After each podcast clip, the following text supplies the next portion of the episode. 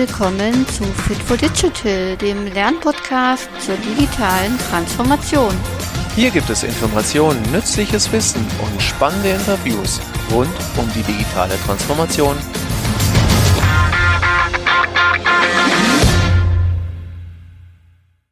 Hallo und herzlich willkommen zu dieser neuen Podcast-Folge für unseren Fit for Digital Podcast. Hier ist Miriam Lerch am Mikrofon und äh, ich freue mich ganz arg, dass ich heute einen neuen Interviewgast bei mir habe. Das ist der Michael Hetzer von der Firma Elobau. Und wir sprechen heute über ganz spannende Themen wie das Thema Gemeinwohlökonomie. Herzlich willkommen, Herr Hetzer, dass die da sind. Ja, auch von meiner Seite. Hallo, Frau Lerch.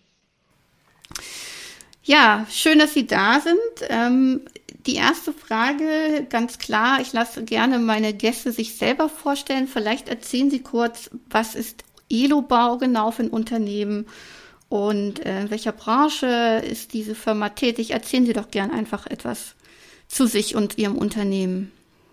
Ja, also ich bin quasi die Generation 2 des Unternehmens Elobau. Mein Vater hat das Unternehmen 1972 gegründet.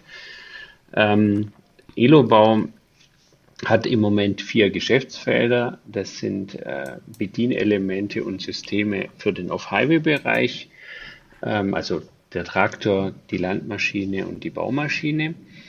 Ähm, dann machen wir Sensorik sowohl für den Maschinenbau als auch für das Fahrzeug. Genauso Füllstandsmessung, wo auch in beide Bereiche geliefert werden und dann noch so ein paar besondere Bereiche wie zum Beispiel Wasseraufbereitung, ein bisschen auch medizinische Geräte. Und äh, die vierte, das vierte Geschäftsfeld äh, ist die Sicherheitstechnik, wo jetzt wieder der Endkunde der Maschinenbau ist und äh, hier im Speziellen die lebensmittelverarbeitende Industrie und Verpackungsmaschinenindustrie. Ich selbst ähm, bin ähm, ja schon geraume Zeit bei, dem, bei der Firma äh, tätig. Äh, das ist ja so, als, als Sohn des Gründers mhm. ist man da eigentlich auch von Kindestagen an irgendwie immer mit dabei und äh, habe das Unternehmen dann auch ähm, eine Zeit lang allein äh, geführt, als mein Vater verstorben ist und inzwischen sind wir aber immer größer geworden und äh, so, dass wir heute uns die Geschäftsführung teilen, beziehungsweise aber kommen wir vielleicht später noch dazu, mhm. äh, habe ich die operative Geschäftsführung an, an zwei Kollegen abgegeben mhm. seit ein paar Jahren. Mhm. Vielleicht so zur Einordnung, wie groß ist das Unternehmen und, und wo sitzen Sie? Ich weiß es ja mhm. schon, nämlich nicht so weit weg von mir. Gern nochmal so ein genau. Bild machen. Ja, also wir sind äh, aktuell so um die 1000 Kolleginnen und Kollegen mhm. und sitzen im württembergischen Allgäu in Leutkirch. Mhm. Im wunderschönen Allgäu, wo wahrscheinlich auch gerade noch ein bisschen Schnee liegt oder noch ein bisschen mehr. Ja, es liegt noch ein bisschen mehr Schnee. Also ich selber wohne in Isny und äh, da haben wir, da das nochmal 50, 60 Meter höher liegt, Mhm. Also wir haben zu Hause so schon so 70, 80 Zentimeter wow. in, in, der Zwischenzeit, ja. Leutkirch hat ein bisschen weniger. Sehr schön. Äh, vielen Dank für den Einblick. Ich glaube, da kann man das ganz gut einordnen, dass Sie ja so produzierendes Gewerbe sind, Sensoren habe ich jetzt mitgenommen für mich machen und ähm, Maschinenteile, Maschinen. Also, ja, also ich sage mal Bedienelemente. Bedienelemente. Als, äh, mhm. Genau, Bedienelemente und Systeme. Also zum mhm. Beispiel in einem Fahrzeug wiederum zum Beispiel ein, in einem Traktor, kann aber jetzt auch in einer Landmaschine, äh, kann auch in einer Erntemaschine sein oder auch im Stapler oder in der Baumaschine, ähm, was sich neben dem Sitz befindet oder am Sitz montiert ist, so ein sogenanntes Armrest und mit dem kann man äh, die Hauptsteuerfunktionen des Fahrzeugs bedienen. Mhm. Das ist zum Beispiel ein Produkt, also schon ein bisschen mehr wie ein Sensor, sondern okay. auch wirklich ein komplettes Bedienelement. Mhm, mhm. Danke für die Einordnung. Ja, dann komme ich eigentlich schon zur nächsten Frage, weil Ihr Unternehmen, Sie haben es ja irgendwie schon erwähnt, eine zweite Generation, ein Familienunternehmen. ich habe mir irgendwie mal aufgeschrieben, 72 Gründungsjahr. Ähm, und wir hatten in unserem Vorgespräch auch schon sehr viel so über diese ja, Mitarbeitereinbindung gesprochen, wie äh, Entscheidungsspielräume Mitarbeitern gegeben werden. Und ich habe erfahren, dass sie sich vor einigen Jahren äh, auf den Weg gemacht haben, ähm, äh, um, um dieses Great Place to Work ähm, Modell oder diese verschiedenen Prinzipien bei ihnen einzuführen, sich auch zertifizieren zu lassen dafür. Ähm, und damit verbunden auch Mitarbeiterbefragung. Wie kam das, dass Sie sich da irgendwie auf den Weg gemacht haben? Vielleicht können Sie das kurz erzählen. Ja, also Great Place to Work ist ja kein Zertifikat äh, in dem Sinn, sondern eine unabhängige Stelle, wo mhm. man seine Mitarbeiter befragen kann, ähm, wie, wie, wie gerade so die Stimmung ist, was es mhm. für Themen gibt, die man vielleicht verbessern könnte. Und deshalb haben wir uns auch vor ja, vielen Jahren eigentlich für dieses Instrument. Entschlossen, mhm. weil es eben auch äh, absolut anonym ist. Also da ist okay. es gewährleistet, dass eben der Mitarbeiter anonym bleibt ähm, und er eben so frei abstimmen kann, wie er das möchte. Und wir haben das Instrument eigentlich gewählt, um einfach zu schauen, was gibt es noch zu tun, mit was sollten wir uns noch beschäftigen. Ähm, wir haben dann meistens auch äh, Preise gewonnen. Mhm. Also wir waren im Allgäu Nummer eins schon und wir, äh, in Deutschland haben wir auch eine relativ hohe Platzierung erreicht. Aber das war eigentlich nicht unbedingt äh, äh, das Ansinnen, als wir mhm. damit gestartet sind.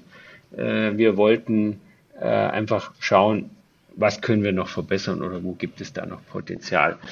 Ähm, diese Preise tragen natürlich dazu bei, dass man, ähm, dass unser Personalbereich äh, sich leichter tut, mit äh, Mitarbeiter, ja. mit neuen Mitarbeitern zu finden. Das ist so der, der nette Nebeneffekt. Aber generell sollte das einfach das Tool sein. Mhm. Ähm, wir haben auch irgendwann mal umgestellt auf eine zweijährige Befragung, weil auch ein Great to Work Unternehmen, auch wenn es auf dem Podest steht, kriegt Hausaufgaben, wenn es mhm. solche Befragungen macht. Und ähm, die sollte man ja auch bearbeiten, weil sonst äh, kann man sich natürlich auch die, die Befragung gleich äh, sparen. Ja. Äh, und da ist es eben auch so, dass man äh, Hausaufgaben bekommt, die man jetzt nicht in einem Jahr lösen mhm. kann und wirken lassen kann, weil das ja wichtig ist mhm. für die mhm. nächste Befragung, muss ja auch die Veränderung wirken, damit der Mitarbeiter die Veränderung auch wahrnehmen kann und dann entsprechend äh, anders, äh, also anders abstimmt wie jetzt vielleicht vor, äh, in der Befragung vor zwei Jahren. Ja. Und so ähm, haben wir das, diesen Turnus jetzt äh, umgesetzt. Mhm. Also fasse ich mal zusammen, es war ein Instrument, was, was es irgendwie gab und was man genommen hat, um sich da auf den Weg zu machen, aber es war jetzt nicht. Äh, nee, um, um die Mitarbeiterzufriedenheit einfach äh, abzufragen. Äh, zu ermitteln, mhm. ja, genau. Aber es genau. war nicht das Ziel, jetzt Preise zu kriegen und da. Nee, das war nicht das Ziel, genau. Ja, okay. Aha. Ähm, interessant. Ähm, ja, also das ist ja jetzt nur ein Instrument ähm, oder ein äh, Ding, was Sie irgendwie genutzt haben, um Zufriedenheit äh, abzufragen oder sich über generell mit dem Arbeitsklima, vielleicht kann man es so nennen, zu beschäftigen. Ähm, aber in, der, in die Presse gekommen sind Sie äh, und da gab es auch einen ganz wunderbaren Artikel ähm, über Elobau in der Brand 1 weil sie sich äh, mit den Mitarbeitern der Produktion Gedanken gemacht haben, das Entlohnungssystem zu überarbeiten. Und das ist eine ganz spannende Geschichte und die würde ich Sie jetzt gern einfach mal erzählen lassen, wie das denn dazu gekommen ist. Mhm. Ja, also tatsächlich der, der, der Initiator für dieses Projekt war schon auch die Befragung durch Great Place to Work. Da haben wir, mhm. ähm, also man kann auch Prosa-Text äh, eingeben sozusagen als in dem Fragebogen. Und da haben wir halt immer wieder gelesen, das Entlohnungsmodell, was wir heute in der Produktion haben, also damals hatten, jetzt haben mhm. wir ja mhm. ein anderes, äh, passt nicht mehr zu dem, wie wir zusammenarbeiten. Wir arbeiten halt schon seit vielen Jahren in, in Teams, in Gruppen und das Entlohnungssystem war ein Prämienlohnsystem, was eigentlich eher geeignet ist äh, für eine Einzelleistung, also für, für, für, für einzelne äh, Mitarbeiter, die dann eben ein, eine Vorgabezeit haben für ihre Tätigkeiten, die wird aufaddiert mhm. und die Ist-Zeit wird aufaddiert und dann rechnet man eine, eine Prämie aus, ein Prämienlohnsystem. Mhm. Und das hat einfach nicht mehr gepasst. Und dann haben wir uns zunächst mal auf den Weg gemacht und haben geschaut, äh, was gibt es am Markt für andere Entlohnungssysteme, haben verschiedene Dinge angeschaut. Und das hat uns eigentlich alles nicht so wirklich überzeugt, weil wir gesagt haben, wenn wir das einführen, die meisten Systeme waren auch schon einige Jahre am Markt, dann lösen wir vielleicht das Problem A, was wir heute haben, aber haben noch zwei neue Probleme äh, generiert. Und das wollten wir dann auch nicht. Dann haben wir gesagt, dann können wir eigentlich auch mit dem einen Problem lösen, mhm, äh, leben. Mhm, mhm. Und von daher haben wir dann, äh, sind wir irgendwie nicht äh, ruhig geblieben, sondern ich habe dann mal weiter äh, mich umgehört, auch beim Bekannten und habe gefragt, ob er nicht jemand kennt, der so ein bisschen neuzeitliche mhm. Systeme vielleicht entwickeln kann. Und er hat gesagt, ja, er erkundigt sich, kam dann mit einem Namen von einer Firma wieder und hat gesagt, ja, also das hätte jetzt sein Kollege gesagt, da könnten wir ja mal anfragen. Dann haben wir mhm. dort äh, uns informiert und diese Firma hat äh, dann uns gesagt, ähm, wir sagen es äh, euch gleich. Wir haben noch nie ein Entlohnungssystem entwickelt. Wir wissen auch nicht, wie ein gutes Entlohnungssystem aussieht. Ja. Wir wissen nur eins.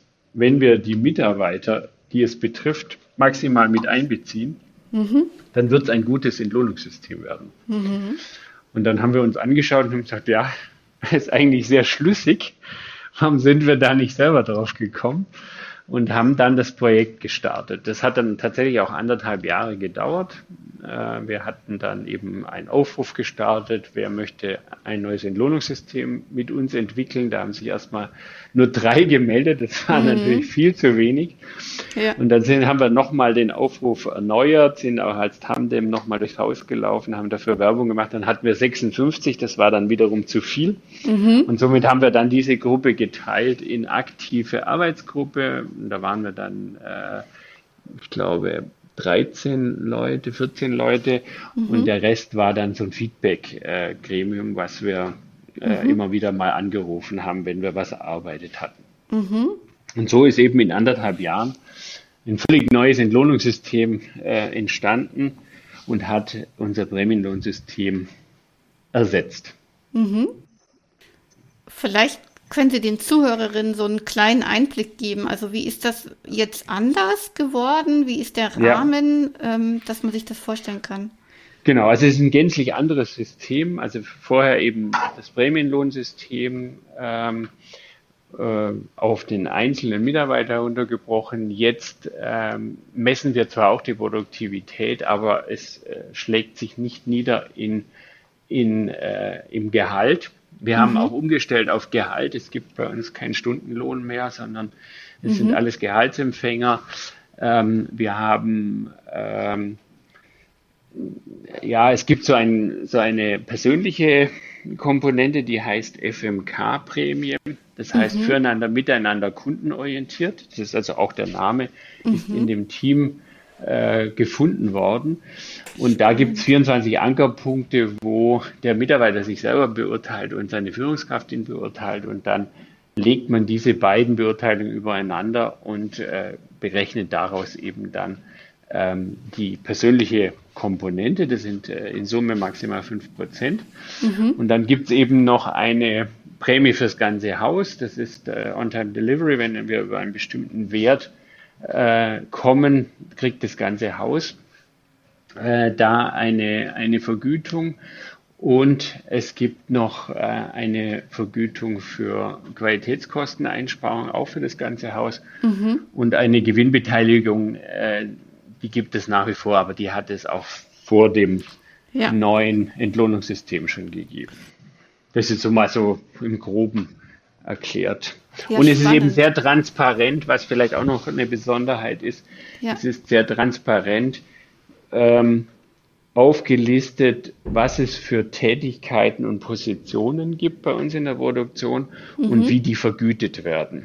Mhm. Mhm. So dass es eben da jetzt auch nicht Unterschiede geben kann, dass jetzt, was er sich äh, äh, der eine Mitarbeiter für die gleiche Tätigkeit mehr bekommt mhm. wie der andere. Ah, interessant. Also so nach Aufgaben, Rollenbeschreibung genau, wahrscheinlich. So genau, verschiedene. genau, ah, genau. Klar.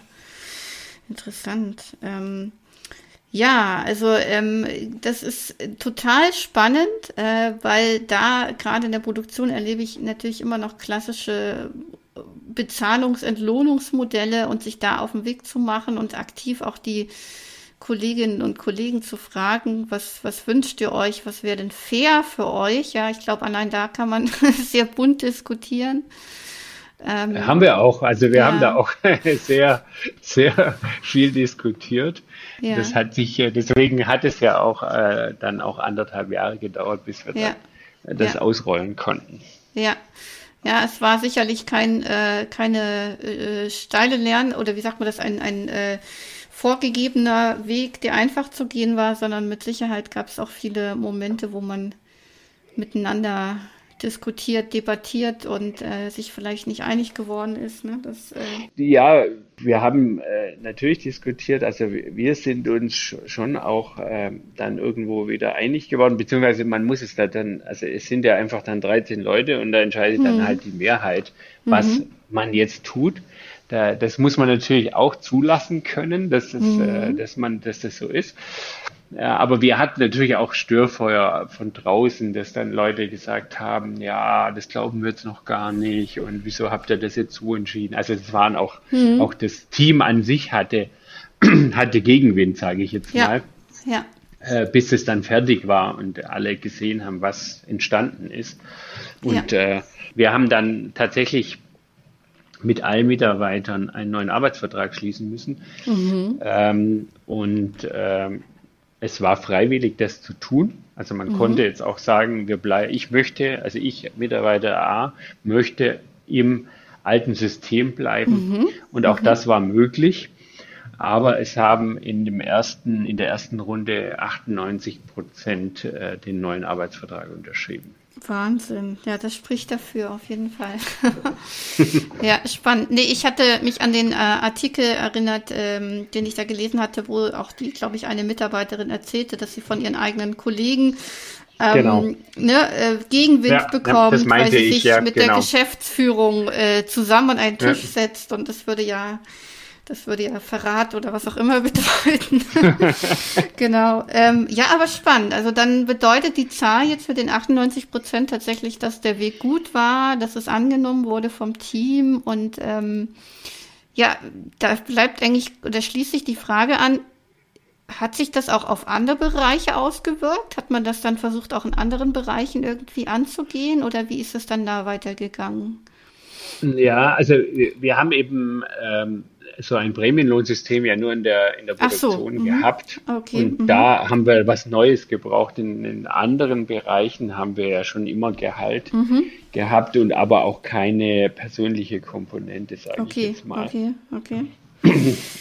Gut. Ähm, ja, jetzt habe ich als nächste Frage so dieses Thema Nachhaltigkeit schon, was wir auch irgendwie heute mit in den Fokus nehmen werden, weil das ja einfach irgendwie Elobau kann man da schon schon ein bisschen grün kleiden. Ähm, sie haben sich relativ früh schon im Vergleich zu anderen Mittelständlern, würde ich behaupten, Gedanken zu diesem Thema Nachhaltigkeit gemacht. Und es gab so eine Initiative, Elubau Goes Green und so weiter. Wie kam das dazu? Also wo kam der Gedanke her? Wo kam die Idee her, sich da auf den Weg zu machen? Vielleicht können Sie was dazu mal erzählen. Mhm. Ja, also ich bin im Allgäu aufgewachsen ähm, und äh, konnte einfach wirklich sehr plastisch auch äh, mitverfolgen, was Klimawandel bedeutet und mhm. ähm, was sich verändert. Ähm, also wir hatten äh, eigentlich ein Winter, hat bei uns früher, als ich Kind war, im November angefangen und war im April dann noch nicht so ganz fertig. Mhm. Und wir hatten immer anderthalb, zwei Meter Schnee. Das war eigentlich Standard, sage ich jetzt mal. Und das über einen langen Zeitraum. Und das haben wir eigentlich schon lange nicht mehr. Und ja. äh, 2009 habe ich dann äh, überlegt, was kann ein Unternehmen tun, um dem entgegenzuwirken. Mhm. Und da haben wir dann eben gesagt, ja, wir, wir äh, schauen uns mal an, wie wir überhaupt dastehen. Man muss ja erstmal so den, den Status mhm. quo ermitteln äh, und äh, haben unsere Ingenieurgesellschaft ins Haus geholt, die dann mal geguckt haben, gibt es irgendwelche Anlagen, Maschinen, die wir erneuern könnten, was können mhm. wir tun. Und in dem Zuge haben wir dann auch gesagt, wir werden, wir stellen mal unsere erste Klimabilanz auf, um zu schauen, äh, was ist da, an welchen Stellschrauben lohnt es sich zu drehen. Und ähm, haben dann auch gesagt, sehr sportlich, äh, wir wollen in einem Jahr klimaneutral werden. Okay. Und äh, das haben wir dann auch geschafft. Okay. Und zwar mhm. äh, mit Scope 3 Emissionen. Scope 3 Emissionen sind Emissionen, die entstehen, wenn der Mitarbeiter zur Arbeit kommt, zum Beispiel.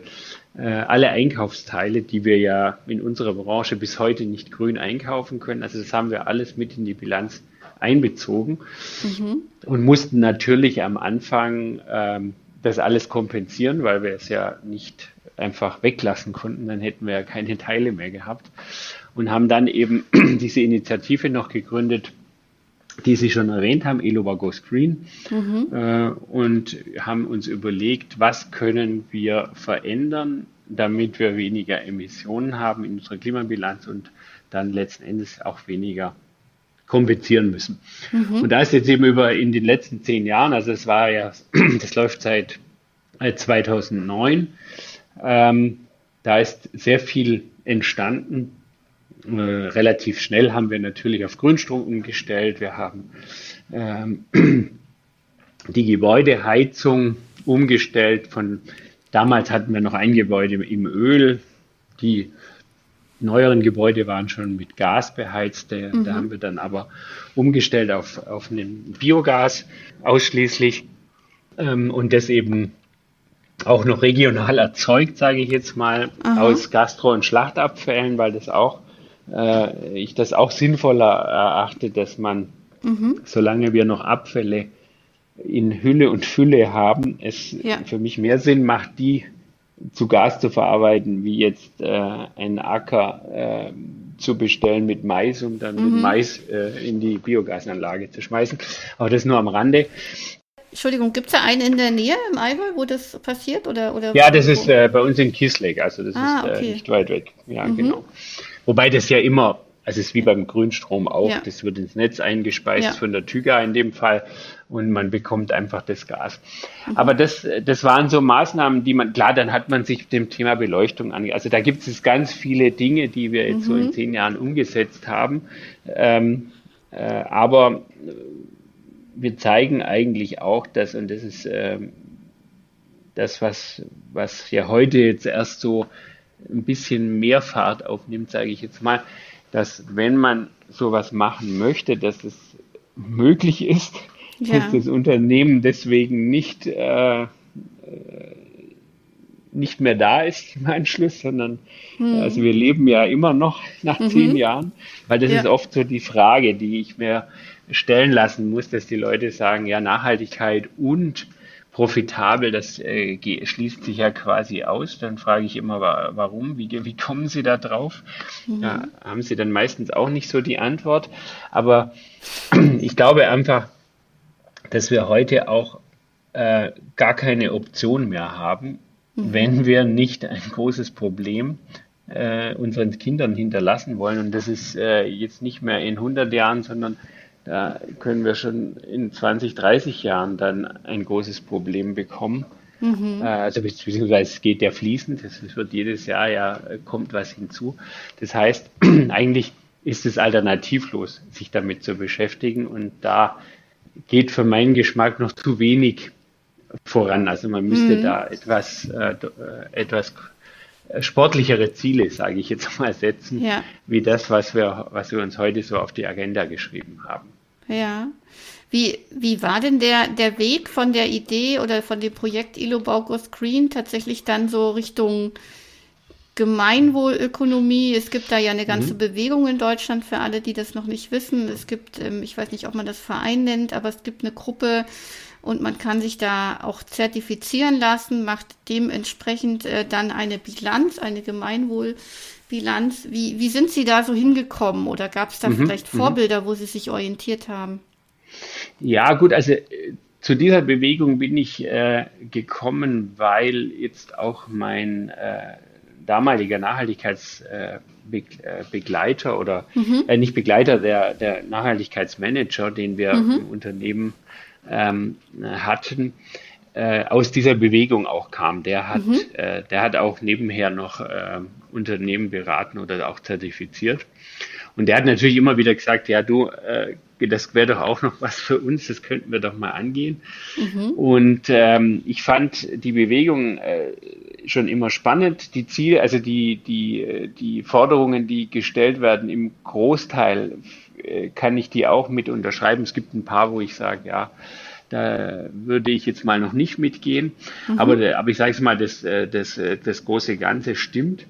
Und somit haben wir uns dann auch irgendwann äh, dazu entschlossen und haben gesagt, ja, dann machen wir eine Bilanzierung. Es ist eben so ein bisschen eine, eine Hürde muss man noch überspringen, weil man sich extrem transparent macht. Mhm, ja. Also in, in allen äh, Dingen, äh, weil der Bericht, der eben erstellt wird, der der zu dem Zertifikat auch gehört oder zu der Bilanzierung, äh, muss veröffentlicht werden und zwar in der gesamten äh, Ausführung. Also es ist auch mhm. ein relativ dickes äh, äh, Papier, wenn man es ausdrucken würde.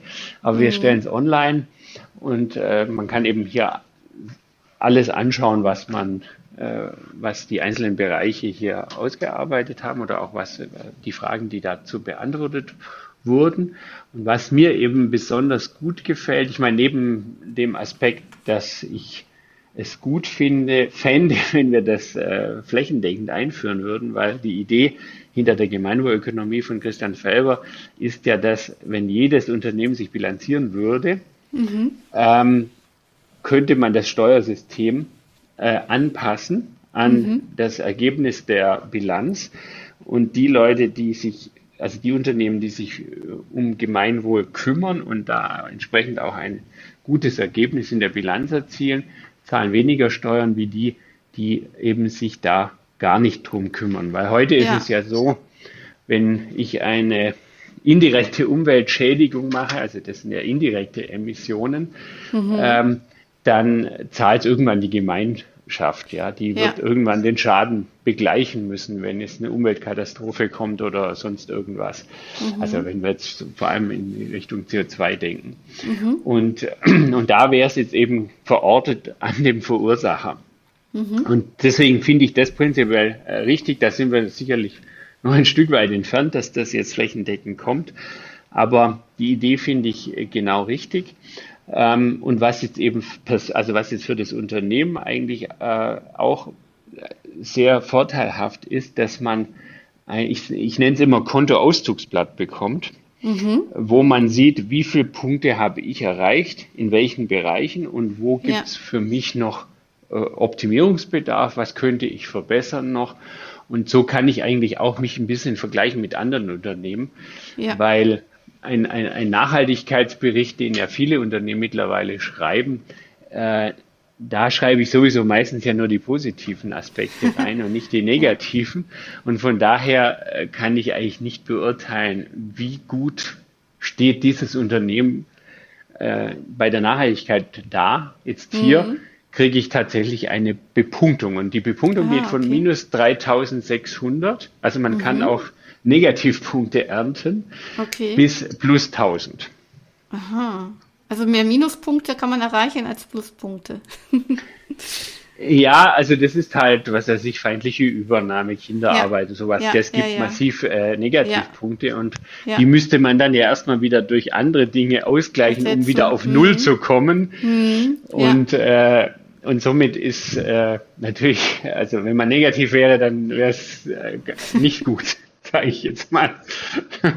Ja, also ist das eigentlich der Schritt zwei gewesen nach dieser Illobau Screen Geschichte, genau. wo man sich erstmal so ähm, auf kleinere Projekte konzentriert hat, wie ähm, ich erinnere mich, dass Sie immer erzählt hatten, ähm, dass es so eine Tafel oder wie sagen wir so ein Display gab am Eingang, wo man wie, den Weg, den man, wie man, wie, äh, wie man zur Arbeit gekommen ist, ähm, irgendwie ähm, notieren konnte. Und wenn es mit dem Fahrrad war, da gab es da irgendwie, ne? Also ja, nee, das, war, Ja, gut, das war jetzt ein, ein Projekt unserer äh, Energiescouts. Das, äh, ah, das okay. ist eine Initiative von der IHK, mhm. die also Azubis eben, die da Lust drauf haben, ermöglicht, sich zum Energiescout zu, äh, ausbilden zu lassen. Und wir haben okay. dann gesagt, können wir das auch ein bisschen äh, größer denken, weil Energie finden die Azubis bei uns ist äh, wahrscheinlich nicht mehr so viel, was sie sparen können, weil mhm. wir das schon lange genug machen. Also von daher wäre da das Fleisch äh, am Knochen nicht mehr so, okay. so vorhanden. Und äh, dann haben die gesagt, ja klar, es kann auch Nachhaltigkeit bedeuten. Und da war eben ein Jahr, ah, hatten ah, okay. unsere Energiescouts die, die Stempelterminals neu programmiert, ah, ja. sodass mhm. man eben angeben konnte, ähm, ich bin heute mit dem Auto gekommen, ich bin mit dem Fahrrad gekommen, ich bin in der mhm. Fahrgemeinschaft gekommen, weil bisher hatten wir eben die Scope-3-Emissionen unserer Mitarbeiter so äh, ausgerechnet, dass jeder jeden Tag mit dem Auto kommt. Mhm, mh. Und ja. äh, äh, also wir haben uns eigentlich schlechter gestellt, als wir waren, weil mhm. wir das ja nicht, äh, wir, wir konnten es ja nicht äh, sagen. Und mit mhm. diesem Terminal können wir das jetzt eben präziser, präziser mhm. sagen. Mhm. Und inzwischen, ich sage ja inzwischen, wir hatten es ja vorher schon erwähnt, inzwischen hat es äh, schon ein bisschen mehr Fahrt aufgenommen, das Thema. Wir haben relativ äh, viele Anfragen auch bekommen, weil wir ja auch so in den Medien ab und zu mal erschienen sind. Ja. Und ähm, so dass wir uns auch äh, Ende letzten Jahres entschlossen haben, eben auch eine Nachhaltigkeitsbegleitung äh, mhm. zu, äh, zu gründen. Und da sind mhm. wir jetzt gerade dabei. Ein Mitarbeiter ist eingestellt, der lernt sich jetzt gerade ein. Wir machen jetzt gerade das Konzept, was wir alles anbieten will, äh, mhm. anbieten können. Und wir wollen eben hier äh, dafür sorgen, dass, oder was heißt dafür, mit dazu beitragen, ja. dass, äh, dass mehr und mehr äh, Unternehmen sich auf den Weg machen und äh, eben bei uns kann man Best Practice anschauen und sagen, mhm. was hat, wir können sagen, was hat sich bewährt, was haben wir gemacht, was ist der Return of Investment, weil die meisten Dinge, die man äh, im Thema Umweltschutz äh, umsetzt, rechnen sich ja auch mhm. betriebswirtschaftlich. Ja. Jetzt natürlich nicht nach einem Jahr oder nach einem mhm. halben Jahr. Manchmal muss man auch einige Jahre warten, bis der ROI kommt. Mhm. Aber es ist, äh, es ist ähm, trotzdem äh, ein, eine, eine betriebswirtschaftliche Rechnung mhm. möglich, außer jetzt natürlich bei dem Zertifikatskauf, äh, mhm. äh, den wir ja jetzt natürlich tun, um klimaneutral äh, äh, zu sein. Aber da sage ich eben auch, noch kostet es nichts, noch zahlt die Allgemeinheit. Mhm. Letzten Endes, heute zahlen wir für Abwasser, wir zahlen eigentlich für alles, was wir für Abfall, den wir abholen lassen, zahlen wir auch.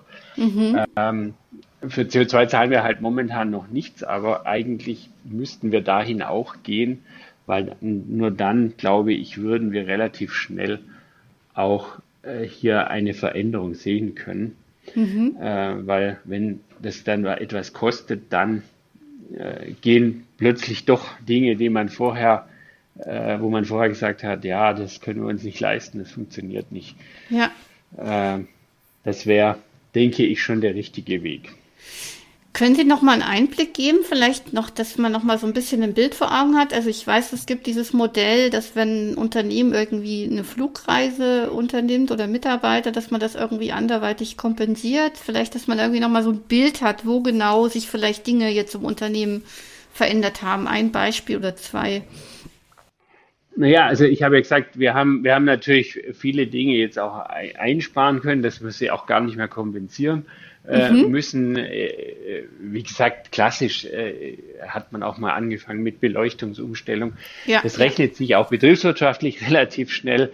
Ähm, ähm, aber die, die Kompensation äh, bleibt halt, also wir haben heute 85 Prozent äh, unserer Klimabilanz, äh, die wir äh, kompensieren, mhm. sind Einkaufsteile. Mhm, mh. Weil wir jetzt, was weiß ich, wir kaufen Kabel, Granulat, äh, Elektronik, Leiterplatten ein. Äh, die können wir Stand heute eben nicht äh, klimaneutral einkaufen und von daher ähm, müssen wir sie kompensieren, in Anführungszeichen, mhm. müssen, müssen, müssen müssten wir ja nicht, aber wir mhm. tun es. Mhm. Sonst äh, wären wir ja auch nicht klimaneutral. Ähm, und, ähm, und klar, äh, alles, also was Sie jetzt gerade erwähnt haben mit äh, Flugreise, das fließt natürlich auch in diese Bilanz mit ein. Mhm. Aber das ist äh, im Verhältnis, ich sage ja, 85 Prozent Einkaufsteile, 10 Prozent ja. ist dann äh, schon die nächste größere Position. Und das ist äh, tatsächlich auch die Mitarbeitermobilität, weil die mhm. natürlich äh, überwiegend noch mit Verbrennermotoren stattfindet. Und das ist das, was dann als, als, äh, als ja. zweites kommt. Und deswegen haben wir uns auch ähm, mit diesem Thema beschäftigt. Also zum einen ist ja mal dieses äh, Energiescout-Projekt raus ja. geworden. Mhm. Zum anderen davor haben wir so ein Radleasing äh, ähm, Projekt gestartet und sind, glaube ich, heute bei 120 verliesten Fahrrädern in oh, der Belegschaft, wow. um eben, ja, um eben auch hier zu motivieren, ja. ähm, mal öfters das Auto stehen zu lassen und mit dem Fahrrad zu fahren, weil viele äh, ja, äh, um Leutkirch herum, in und um Leutkirch herum wohnen mit ja. ein paar Kilometer ja. Anfahrt. Mhm. Und da ist es, äh, wenn man das dann mal ausprobiert hat, äh, oft ja auch so, dass man wahrscheinlich sogar schneller da ist mhm. mit dem Auto, bis man geparkt ja. hat und dann äh, in die Firma gelaufen ist. Äh, und das Fahrrad steht relativ nah am Eingang, ist man da wahrscheinlich sogar zeitlich äh, gar nicht länger unterwegs, sondern im Gegenteil. Ja. Und man, man macht noch was für seine Gesundheit. Ja. Langlaufskier zum Beispiel jetzt, ich bin ja eher der Langlauf. Wäre jetzt auch eine Option, genau, wäre jetzt auch eine Option aktuell, ist nur ja. leider, wie gesagt, äh, aufgrund des Klimawandels ja. äh, nicht mehr so häufig möglich, sage ich ja. jetzt mal. Da Sehr ist schön. das Fahrrad äh, die sichere, äh, das sichere Fortbewegungsmittel. Ähm, Sie haben gerade einen ganz interessanten Punkt angesprochen, der mir jetzt gerade mal so vor Augen geführt wurde. Das ist ja das jetzt, ne, wenn man einkauft, also Dinge einkauft, ähm, wo man jetzt keinen, ähm, nicht so direkt Zugriff hat. Äh, wie, wie wirkt sich das denn jetzt auf so Lieferbeziehungen aus oder auf Kundenbeziehungen, mhm. wenn man jetzt so nachhaltig als Unternehmen unterwegs ja. ist?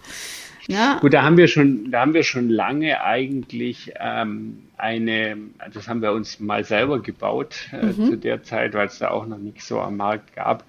Wir haben so einen CSR-Fragebogen äh, ähm, mhm. entwickelt, den Aha. jedes, äh, jeder Lieferant von uns ausfüllen muss. Mhm. Und da haben wir auch so eine Bepunktung äh, darunter gelegt, sodass wir einfach auch festgelegt haben, ab einem bestimmten Score oder sagen wir unter einem bestimmten Score äh, darf der Lieferant äh, kein neues Projekt mehr bekommen. Mhm. Aber wir ermöglichen ihm natürlich auch ähm, weiterhin Lieferant zu sein, wenn er irgendetwas umsetzt im Unternehmen, um mhm. eben in Richtung Nachhaltigkeit einen Schritt weiterzukommen. Mhm. So dass wir eben äh, das auch nutzen, um andere zu motivieren, wenn sie Lieferant bleiben wollen. Ähm, äh, einfach da auch was umzusetzen im Unternehmen, weil das ist ja wichtig. Das ist ja, äh, es soll ja nicht Leute ausscheiden, äh, sondern es soll ja auch dazu führen, dass mehr und mehr Leute sich auf den Weg begeben. Und, mhm. und ich vergleiche das immer so ein bisschen mit äh, Qualitätssicherung. Heute ist es Standard, das hat jeder ein Qualitätssicherungssystem und eine Zertifizierung dazu. Mhm. Ähm, dann gab es mal Umweltzertifizierung, ist heute auch natürlich, also Qualitätssicherung ist schon, schon lange Standard. Umweltzertifizierungen sind heute ab einer gewissen Größe auch Standard. Aber wie kam man dazu? Weil immer Leute gefragt haben. Ne? Kunden haben die Lieferanten befragt. Mhm. Und irgendwann hat man sich dann auf den Weg gemacht, hat sich zertifiziert und damit war, äh, war das dann auch umgesetzt. Und, ich, und so denke ich, äh, ist es hier auch. Je mhm. mehr Leute auch zu dem Thema Nachhaltigkeit fragen, mhm. umso mehr werden wir Firmen bekommen, die sich auf den Weg begeben haben, beziehungsweise dann ja. da auch ähm, irgendwann auch Best Practice sind. Ja, andere, auf andere Rohstoffe umstellen oder ne, selber dann. Genau, ich meine, da gibt es ja ganz, äh, also ich meine, wir sind ja auch nicht am Ende. Wir, äh, ja. wir, wir haben jetzt zwar, was jetzt äh, Klimaneutralität und, äh, und ähm, ähm, Reduzierung von, äh, von Energieverbräuchen und so weiter, da haben wir sicherlich inzwischen einen, einen sehr guten Status erreicht. Ähm, trotzdem äh, gibt es bei uns auch noch Hausaufgaben. Mhm. Also wie ja. zum Beispiel, ja, wie Sie es gerade gesagt haben, Verwendung anderer Materialien, Verwendung mhm. von mehr recyclierten Materialien, mhm. äh, Design der, der Produkte, dass sie äh, vielleicht mehr reparaturfähig sind, dass sie mhm. ähm, am Ende auch wieder zerlegt werden können in ihre Bestandteile, um dann mhm. wieder recycelt zu werden. Also so, solche Themen. Ja, ja, ja. Ja, äh, ganz interessant. Ähm, also hat sich das jetzt, das war sicherlich ja kein Prozess, der von heute auf morgen kam, aber wie hat sich das da hat sich die Kunden-Lieferanten-Beziehung dadurch irgendwie jetzt geändert oder können Sie da einen Einblick geben oder haben Sie neue äh, Lieferanten gefunden, die Sie vielleicht sonst nicht gefunden hätten oder wie ist das? Also ich glaube, dass, äh, dass sich äh, da durch so einen Prozess, also vor allem mhm. wenn es jetzt also Schlüssellieferanten sind, wo man eng miteinander zusammenarbeitet, mhm. Äh, dass sich äh, da natürlich auch eine engere Bindung ergibt. Dann Aha, okay. Vor allem, wenn der Lieferant sich dann auch inspirieren lässt und auf den Weg macht und wir sagen, mhm. das ist toll, was du machst und äh, weiter so und, und da, und da habe ich natürlich nochmal ein, andere, ein anderes Verhältnis, wie wenn das jetzt, äh, ja, wenn man da nicht zusammen weiterentwickelt ja. hat. Ja, also die gemeinsame Mission ne, steht so genau. im Mittelpunkt. Toll, ja. Ähm, ja, jetzt ähm, habe ich auch noch eine Frage, oder das wäre jetzt so der nächste Schritt. Wir haben jetzt viel über diesen Weg der Gemeinwohlökonomie oder Nachhaltigkeit gesprochen und äh, Sie haben ja noch einen ganz, ganz spannenden Schritt ähm, gemacht ähm, vor wenigen Jahren. Ähm, und das ist das Unternehmen in eine Stiftung umgewandelt. So, das ist also auch nochmal was ganz Besonderes. Wie, wie kam es dazu und ähm, wie ist das so abgelaufen? Ich äh, weiß durchs Vorgespräch, das war nicht ganz so einfach, wie man sich das vorgestellt hat. Vielleicht können Sie die Geschichte auch noch erzählen. Ja, genau, ja. Ja, tatsächlich. Also wie kommt es dazu? Letzten Endes äh, denke ich, hat jeder verantwortliche Unternehmer ja das Thema der Nachfolge, respektive mhm. äh, was passiert mit dem Unternehmen, sollte ich jetzt verunglücken oder ja. nicht mehr arbeiten können. Also braucht es ja da irgendeinen Plan. Für mich kam eben nie in Betracht, das Unternehmen zu verkaufen. Das schied eigentlich, also das schied dann generell aus als, als Option. Ähm, dann ähm, habe ich natürlich auch, äh, was heißt natürlich, ich habe zwei Kinder, mhm. ähm, die aber zu dem Zeitpunkt natürlich noch auch äh, sehr jung waren. Also von daher, wenn da was passiert wäre in diesen Jahren, mhm. wo sie noch klein sind, wäre das jetzt auch nicht die Option gewesen und man weiß ja auch nicht, ob die Kinder das überhaupt machen wollen. Mhm. Und von daher kommt man dann eigentlich relativ schnell äh, darauf, dass es äh, als Modell eine Stiftungslösung sein könnte. Mhm. Und da habe ich mich dann eben schlau gemacht und habe dann auch mit verschiedenen Leuten gesprochen, die in so einem Modell sind. Und für mich hat sich das immer schlüssiger äh, als Nachfolgeoption für mich herauskristallisiert. Und zunächst mal dachte ich eigentlich, ja, das reicht ja dann, wenn ich dieses Konstrukt in mein Testament packe und sage, wenn dann dieser Fall X eintritt, dann wird das Unternehmen in eine Stiftung verwandelt. Ah, okay. Mhm. Wusste ich natürlich zu dem Zeitpunkt nicht, was das bedeutet hätte. Äh, also jetzt im Nachgang äh, bin ich äh, sehr froh, dass es nicht so gekommen ist. Mhm.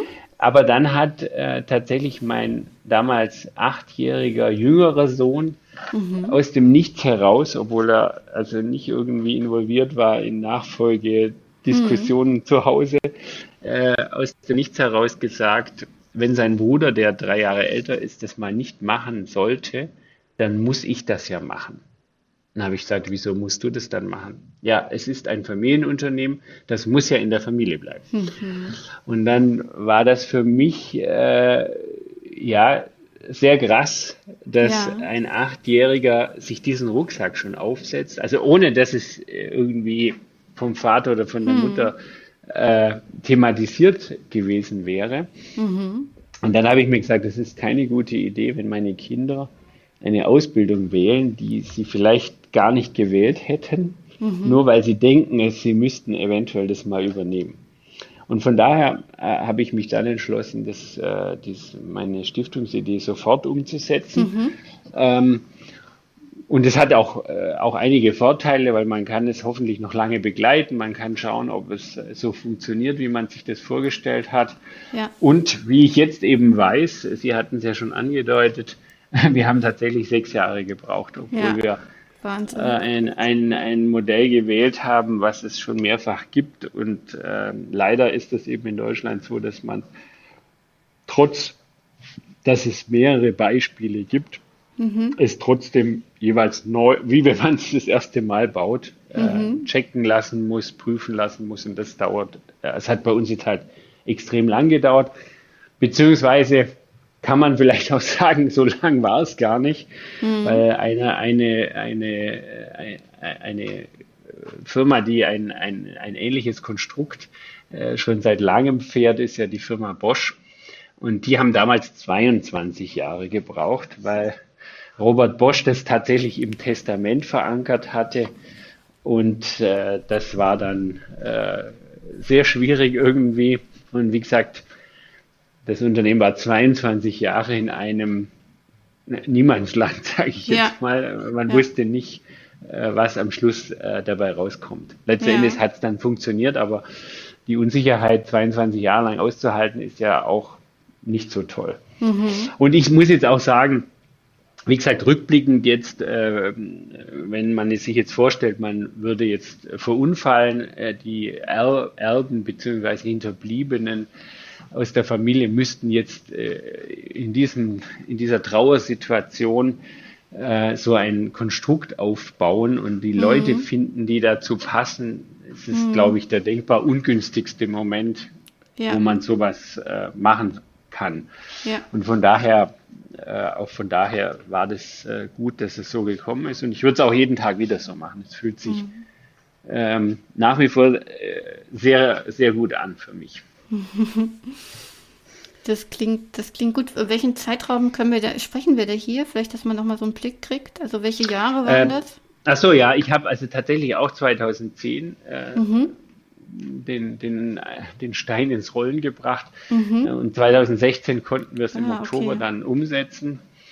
Das heißt, wir sind jetzt eben, ja, vier Jahre, ja. bisschen über vier Jahre mit dem Modell unterwegs. Interessant, spannend. Ähm, wie sieht das aus? Also was bedeutet dieses Umwandeln in eine Stiftung? Wie ist da jetzt ähm, also Geschäftsführung aufgestellt und so weiter? Einfach mal einen Blick, Einblick wir, geben. Genau, wir mussten, wir mussten jetzt tatsächlich zwei Stiftungen bauen. Wir wollten mhm. ursprünglich nur eine, aber inzwischen haben wir, also wir mussten dann zwei Stiftungen ähm, äh, bilden. Das ist einmal die Eloba Stiftung, die ist gemeinnützig. Mhm. Äh, die bekommt von unserem, von unserer Holding, also die Holding verheiratet alle Firmen, die zu uns gehören, mhm. äh, 10% des Gewinns. Mhm und darf dieses Geld verwenden äh, für die Bereiche Bildung, Integration und Umweltschutz. Mhm. Und da wir oder da ich den Anspruch hatte, dass wir das Geld nicht einfach in irgendwelche Projekte nur ausgeben, die an uns vorbeischwimmen oder anklopfen, mhm. ähm, sondern auch Projekte entstehen, die es ohne die Stiftung nicht gegeben hätte, haben wir da einen aktiven Geschäftsführer auch eingestellt, der eben seit vier Jahren wirkt und da auch viel äh, schon auf die auf die mhm. Straße gebracht hat. Ähm, und dann gibt es eben, und der Anteil, also der, des Eigentumsanteil sind 99 Prozent, also die gemeinnützige äh, Stiftung besitzt 99 Prozent der Gruppe, mhm. hat aber nur ein Prozent Stimmrecht. Mhm. Und dann gibt es noch eine sogenannte Familienstiftung, die nicht gemeinnützig ist und die mhm. hat ein Prozent Anteil und 99 Prozent Stimmrechte. Mhm. Und weil wir jetzt eben nicht drei Gremien kreieren wollten, weil wir in der Holding dann auch einen Beirat formiert haben, mhm. haben wir gesagt, der Beirat der Holding ist immer personenidentisch äh, mit der Vorstandschaft der Familienstiftung. Mhm. Und somit haben wir zwei Gremien. Einmal das Gremium gemeinnützige Stiftung, ähm, sind äh, aktuell drei äh, Menschen, die mhm. das verantworten und sich darum kümmern. Und dann haben, sind wir zu viert in dem Beirat äh, der Holding respektive Vorstandschaft der Familienstiftung. Und da bin ich aktuell der Vorsitzende und mhm. von daher äh, habe ich mich auch aus dem operativen mhm. Geschäft zurückgezogen. Also meine beiden Geschäftsführerkollegen verantworten das operative Geschäft, weil es äh, sonst ja auch eine komische Geschichte wäre, wenn mhm. der Geschäftsführer gleichzeitig der Beiratsvorsitzende ist und quasi dann schaut, äh, einmal von links nach rechts, einmal von rechts nach links schaut, ähm, was, habe, was hast du denn jetzt gemacht? Ah ja, das hast also mhm. das wäre sicherlich merkwürdig und da ähm, äh, war es für mich eben auch wichtig, das, das so zu trennen. Ich hab, bin zwar noch einer der drei Geschäftsführer, aber äh, verantworte nicht operative Bereiche und ich habe das auch so für mich geregelt, dass ich eben auch wenn wir zum Beispiel eine Beratssitzung haben, äh, jetzt auch die Sachen nicht vorher sehe oder das vorher mit mir besprochen wird, sondern äh, wenn wir da, wir vier Beiräte zusammenkommen, dann ist das für alle die gleiche Situation. Mhm. Und die äh, Stiftung Familien, ähm, nee, Familienstiftung und Holding, das ist jetzt so der, der Bereich Edobau oder was auch immer dieses Unternehmen ist da mehr so mit drin und, und diese andere Stiftung kümmert sich jetzt um so Projekte oder wie kann man sich das vorstellen? Genau, genau. Das ist jetzt vielleicht im Nachgang äh, gar nicht so schlecht, diese Trennung. Mhm weil die Menschen, die jetzt in der Stiftung äh, tätig sind, also in der gemeinnützigen Stiftung, die mhm. müssen ja äh, die Expertise haben, was sind gemeinnützige Projekte, ja. wie kann ich die äh, kreieren, dass ich da jetzt auch sicher bin, dass ich jetzt nicht äh, riskiere, irgendwas zu finanzieren, was dann vielleicht gar nicht gemeinnützig ist oder ein Projekt äh, äh selber anzuschieben, was dann nicht gemeinnützig ist. Da, da muss ja. ja. da die Expertise da sein. Die mhm. müssen jetzt aber natürlich nicht das Geschäftsmodell Elobau verstehen, weil mhm. da, das wäre dann wahrscheinlich so die eierlegende Wollmilchsau, die man finden müsste. Äh, und von daher ist es eigentlich ganz gut, dass, dass das getrennt ist. Und dann haben wir eben auf der anderen Seite die Beiräte und Vorstandschaft der Familienstiftung, ähm, die, die eben als, als Bearingspartner für das Unternehmen dienen und eben da Input geben können für Fragen, die die Geschäftsleitung hat oder auch für große Entscheidungen, die man dann zusammenfällt. Also für viele ist das ja alles äh, was ganz Neues irgendwie so, ne? Verantwortungseigentum, Stiftung. Ähm, in, es ist, glaube ich, sogar, ich, Sie haben das irgendwie, glaube ich, im Vorgespräch erzählt, in Deutschland eben gar nicht so üblich, so von der, ähm, von der äh, rechtlichen Seite. Ne? Das gibt, glaube ich, in den Niederlanden oder so. Es gibt andere Länder, die, da wo es schon mehr Unternehmen gibt, also die sich da Dän irgendwie auf Dänemark. Weg, auch Dänemark. Dänemark, ist, mhm. Dänemark ist es sehr ausgeprägt mhm. schon. Ja. ja. Ähm, es gibt, glaube ich, inzwischen auch so eine Bewegung dazu, irgendwie Verantwortungseigentum. Können Sie da vielleicht mal einen Einblick geben? Also wie mhm. sind Sie da auch mit jetzt dabei oder wie, wie ist der Weg jetzt weitergegangen seit 2016? Vielleicht ja, also ich habe den, äh, ich habe den, den Gründer der dieser Bewegung, der Purpose äh, mhm. äh, Bewegung, ähm, erst später kennengelernt, beziehungsweise habe ich den mal angesprochen, weil ein Artikel, glaube ich, auch in der Brand 1 von ihm war. Mhm. Und dann haben wir uns mal getroffen und seitdem äh, bin ich da auch infiziert und äh, bin auch äh, dort äh, mit tätig, also bin auch in die in die Gründungs, äh, wir haben dann auch einen Verein gegründet, da sind wir dann also auch mit, äh, mit eingestiegen. Mhm. Ähm, es gibt äh, oder ein, nicht ein Verein, ein Verband gegründet mhm. äh, haben wir. Äh, und äh, aber davor war ich auch schon äh, mit auf Konferenzen und ähm, habe dann auch äh, kleine Workshops angeboten für Leute, die sich dafür interessieren. Wir, wir merken einfach, dass das Interesse sehr, sehr groß ist. Äh, ja. Also jede Konferenz hatte eigentlich mehr Teilnehmer. Dann kam Corona, dann war es äh, natürlich mhm. äh, schwieriger. Aber ich, wir hatten auch schon ein digitales Format. Ähm, es sind viele junge Unternehmen, die sich ja. äh, gleich so gründen wollen und die natürlich jetzt weder Geld noch ähm, Mittel, also weder Geld noch Zeit noch äh, Potenzial haben, jetzt so eine mhm. eigene Stiftung zu gründen, weil wenn ich jetzt ja. eine gemeinnützige Stiftung gründe, die jetzt momentan gar nicht gespeist werden kann, weil das Unternehmen vielleicht noch gar keinen Gewinn macht, macht das ja alles keinen Sinn. Aber gleichwohl würden sie gerne so gründen. Mhm. Und von daher ähm, ist eben diese Purpose-Bewegung, äh, die auch eine Stiftung anbietet, die Purpose-Stiftung, wo man sein Unternehmen einbringen kann, ebenso mhm. als äh, wenn man nicht selber ein, ein, eine Stiftung gründen kann. Also mir fällt spontan, Entschuldigung, dass ich einhake, ähm, dass wir Ja. mal ein paar Namen nennen. Also ich weiß von, von der Firma Einhorn, das ist auch ein Startup, glaube ich, aus Berlin, die sich da irgendwie Genau. gemacht haben. Ja. Die haben mit Ja. ihre Produkte, glaube ich, auch sogar am DM. Die neue Narrative fällt mir irgendwie eine Zeitschrift, die ich auch gerne lese. Haben Sie noch ein paar Namen, die Ihnen da spontan einfallen irgendwie, die da mit drin sind? Ja, nee, ähm, also es gibt Ecosia zum Ah Beispiel ja, die noch, Suchmaschine, ja. Hm. Ja, die ist äh, auch in Verantwortungseigentum äh, gegangen. Ich meine, es gibt auch Alnatura, die waren aber auch schon, so wie wir, auch vor, äh, vor äh, der, ähm, der Purpose-Stiftung unterwegs. Äh, die sind aber auch engagiert in der Purpose-Bewegung äh, der, der Götz Rehn. Und ähm, ja, warum engagieren wir uns? Äh, weil wir alle miteinander, die das, die das jetzt konventionell gemacht haben, also wie jetzt auch Al- Alnatura als Beispiel, äh, eben die Erfahrung gesammelt haben, dass es wahnsinnig aufwendig ist, auch sehr teuer. Also wir haben auch sehr viel Geld dafür für Beratung ausgegeben. Wir haben lange gebraucht und haben gesagt, es kann ja nicht sein, dass wir ähm, für ein Konstrukt, was es schon x-mal gibt, immer wieder das Ganze, wie wenn wir es das erste Mal erfinden, äh, den Aufwand haben.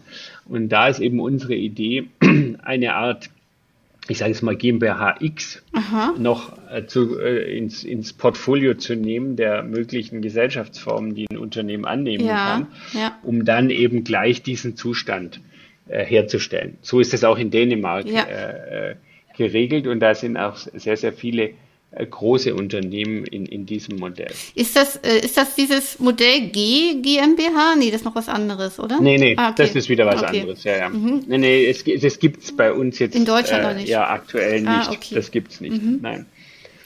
Und, ähm, und dafür treten wir eben an. Mhm. Und äh, es sind halt ganz viele Leute, die sagen, ähm, ein Unternehmen ist äh, ein Produkt von vielen Menschen, die dort arbeiten. Das steigert den Wert. Und warum soll das überhaupt in den Verkauf gehen? Warum soll es einer Person gehören? Äh, die sagen einfach, wenn ich dann eine, eine Übergabe an die nächste Generation habe, dann, dann äh, oder Generation oder halt auch Menschen, die das übernehmen wollen. Deswegen sagen wir auch in, Ver in Verantwortungseigentum. Man hat die Verantwortung für das Unternehmen, solange man tätig ist. Und wenn man dann in den Ruhestand geht, dann kommt jemand anderes, der die Verantwortung für das Unternehmen übernimmt. Aber er muss es nicht kaufen vorher, Ja. dass er das tun kann, sondern er ist dann der, der maximal gut äh, qualifiziert und geeignet ist für Ja. diese Übernahme. Und muss aber nicht zwingend auch einen großen Geldbeutel haben, weil sonst kann es ja gar nicht übernehmen. Ja. Ja, ist ein spannendes Modell. Also ähm, gibt's da irgendwie dann, ich glaube, da muss man ja auch politisch aktiv werden dann, oder? Dass sich da irgendwie Genau, das sind wir auch, ja. Wir sind auch politisch aktiv. Ähm, und äh, ja, also bisher äh, sind äh, alle Fraktionen, also wir haben ganz links und ganz rechts haben wir ausgespart, aber äh, die, die äh, restlichen in der Mitte, Ja. äh, die sind alle äh, äh, auch angesprochen worden Ja. und prinzipiell finden das eigentlich alle gut. Die Frage ist halt nur, wie kriegt man jetzt, ähm, ich glaube, das letzte Mal, dass die GmbH ist, glaube ich, äh, aus dem Jahre 1864 oder irgendwie sowas. Ewig hier, ja. Also das, äh, das ist schon sehr lange her. Also Ja. wie kriegt man jetzt im Jahr 2021 das hin, dass man äh, tatsächlich so eine neue Gesellschaftsform Ja. wieder ins Angebot nimmt? ja. Weil das ja jetzt, ja, wie gesagt, nicht mehr gängige Praxis ist, äh, sowas äh, auf den Weg zu bringen. Ja. Ja, jetzt sind wir ja beim Thema Industriezeitalter äh, versus, ähm, wie sagt man jetzt, VUCA-Zeitalter oder, oder aktuelles äh, Zeitalter der Werte und der Mhm. Gemeinschaft, Gemeinwohl. Ähm, ist spannend, Ja. ne? Also da, das ist sicherlich nur ein Aspekt von vielen, aber natürlich ist es das so, wo vieles dann mit reinspielt, neue Unternehmensrechtsformen zu finden, um diesen Weg Ja. äh, in, in eine Form zu gießen, ja, oder dieses Bestreben. Ja, jetzt gucke ich auf die Uhr. Wir sind, äh, haben schon fast die Stunde ge geschafft äh, und ganz viele spannende Themen angeschnitten. Und ich habe natürlich immer eine allerletzte ganz spannende Frage, die ich gern allen meinen Interviewpartnern stelle. und Interviewpartnerinnen. Das ist so aus den Erfahrungen, die man selber gemacht hat, ähm, ja, welche, welche Tipps oder welche Empfehlungen würden Sie vielleicht anderen Mittelständlern mit auf den Weg geben, aus dem Weg, den Sie gegangen sind zum Thema Nachhaltigkeit, Gemeinwohl? Haben Sie da vielleicht Erfahrungen oder Tipps, die Sie einfach mitgeben möchten? Ja, auf jeden Fall. Also machen wäre der Tipp mhm. eigentlich. Äh, ganz einfach. Äh, sich auf den Weg begeben und machen, mhm. was der Unternehmer ja auch gut kann. Ja. Weil ich hatte es ja, ich hatte ja, ich hatte es ja vorher schon mal gesagt. Es ist für mich, wie man so äh, das, äh, das neue äh, Wort äh, alternativlos mhm. so richtig. Ja. Wir haben keine keine Option, wenn wir ähm, nicht wollen, dass unsere Kinder bereits ein massiveres Problem äh, haben, wie wir das heute selber schon spüren. Mhm. Äh, und wie gesagt, das ist ja nicht mehr so weit weg. Ich meine, Sie haben auch äh, jüngere Kinder noch. Meine Kinder sind schon ein bisschen älter, aber die würden das natürlich definitiv schon erleben können. Ja. Und äh, ich jetzt vielleicht äh, ja, auf jeden Fall auch noch, wenn, wenn man ein gewisses Alter dann äh, erreicht, das weiß man mhm. natürlich vorher nicht. Aber es ist einfach nicht mehr so, so weit von uns entfernt und deswegen äh, kann das nur gelingen, wenn wir uns alle jetzt auf den Weg machen und mhm. nicht nur mit ein bisschen, sondern wirklich maximal, was möglich ist, umzusetzen. Mhm. Mhm. Ja, also ein Appell habe ich da rausgehört. Ne? Aber, das wäre ein Appell, ja. genau. Das wäre tatsächlich ein Appell, ja. äh, sich jetzt auf den Weg zu machen und zu schauen, was kann ich als äh, in meinem Unternehmen maximal umsetzen, damit ich in Richtung Klimaneutralität komme und vielleicht auch ein, ein Ziel äh, in nicht zu ferner Zukunft aufzusetzen, zu sagen, bis zum Jahr X ähm, ist mein Unternehmen auch klimaneutral und zwar auch äh, mit Scope 3 Emissionen. Mhm. Äh, das heißt also Einkaufsteile, Mitarbeitermobilität zählt da mit rein und indirekte Emissionen von äh, auch von Grünstrom mhm. und so mhm. weiter. Da gibt es auch noch ein bisschen eine Restemission, die die bei Scope 3 mit äh, betrachtet wird. Mhm. Gibt es da vielleicht, wenn ich jetzt so ganz vor einem ganz weißen Platz stehe als äh, Geschäftsführer oder Geschäftsführerin, gibt es da irgendwelche Tipps von Ihnen, wo man sich Organisationen, wir haben jetzt schon einige erwähnt, auch im Interview, wo ich mich hinwenden kann hm. oder wo man Tipps kriegt? Also ich sage jetzt mal, äh, ich sage jetzt mal, das, das, äh, was wir jetzt auch mit unserer Begleitung, die wir ja gerade aufbauen, mhm. äh, empfehlen oder unser, unser erster Schritt Aha. eigentlich, den wir, äh, den wir aufzeigen bei den Unternehmen ist, dass man selber eine Klimabilanz erstellt. Mhm. Okay. Weil, weil nur dann ähm, weiß ich ja, was ist mein Impact Richtig. und wo sind, wo sind die Stellschrauben, wo es sich lohnt zu, äh, zu stellen. Ne? Mhm. Wenn ich jetzt, was weiß ich, ähm, wenn ich jetzt ein verarbeitendes Industrieunternehmen bin und äh, würde jetzt äh, mich auf ähm, Gefahrstoffe konzentrieren und habe aber davon nur drei Liter im Jahr, dann wäre ja. das ja die falsche Stellschraube, ja. da jetzt irgendwas äh, verändern zu wollen. Deswegen muss man eigentlich gucken, was ist mein Impact Nummer eins, mhm. Nummer zwei, Nummer drei. Klar, wenn ich jetzt noch äh, fossile Brennstoffe zum Heizen verwende, wenn ich noch nicht Grünstrom einkaufe, dann ist das mit Sicherheit was, was man, was auf der Liste landen wird, wenn man mhm. äh, da auch entsprechende äh, also wenn es auch ein verarbeitendes Industrieunternehmen ist. Mhm. Äh, wenn ich jetzt nur ein Homeoffice-Büro habe, dann ist das wahrscheinlich auch nicht so nennenswert. Dann müsste ich gucken, was, was, was ist da mein Impact? Vielleicht reise ich dann viel und da müsste man halt schauen, kann ich da irgendwas verändern. Mhm. Deswegen wichtig, Klimabilanz erstellen, um zu gucken, was sind meine Top 5 äh, Dinge mhm. und wie kann ich die, also das im nächsten Schritt dann ja. zu überlegen, wie könnte ich die jetzt loswerden? Ja reduzieren, also idealerweise ganz loswerden oder reduzieren ja. oder halt äh, notfalls auch kompensieren. Aha, aha. Okay, das ist doch eigentlich äh, gut. Ne? Also äh, erster Schritt Appell und im zweiten einfach dann sich auf den Weg machen und äh, Schritt eins erstmal eine Bilanz erstellen, gucken, wo man steht, was vielleicht so Punkte sind, wo man ansetzen kann und im zweiten die dann angehen und dann einfach machen. Genau. Super, schön. Ja, dann danke ich Ihnen ganz herzlich, Herr Hetzer, für die äh, vielen Erfahrungen, äh, bunten Themen, durch die wir heute im Gespräch gegangen sind, äh, für die Geschichte, die Sie erzählt haben. Ähm, ich glaube, es waren sehr, sehr viel spannende Einblicke, vor allen Dingen das Thema ähm, Stiftung, Unternehmenseigentum, Verantwortungseigentum. Das war für mich auch nochmal was, wo ich viel gelernt habe. Ähm, vielen Dank, dass Sie sich die Zeit genommen haben heute und ähm, ja, dann Dankeschön. Ja, vielen Dank, Frau Lerch, für das nette Gespräch. Auch von meiner Seite. Dann wünsche ich Ihnen noch einen schönen restlichen Tag. Dankeschön, ebenfalls. Tschüss. Tschüss.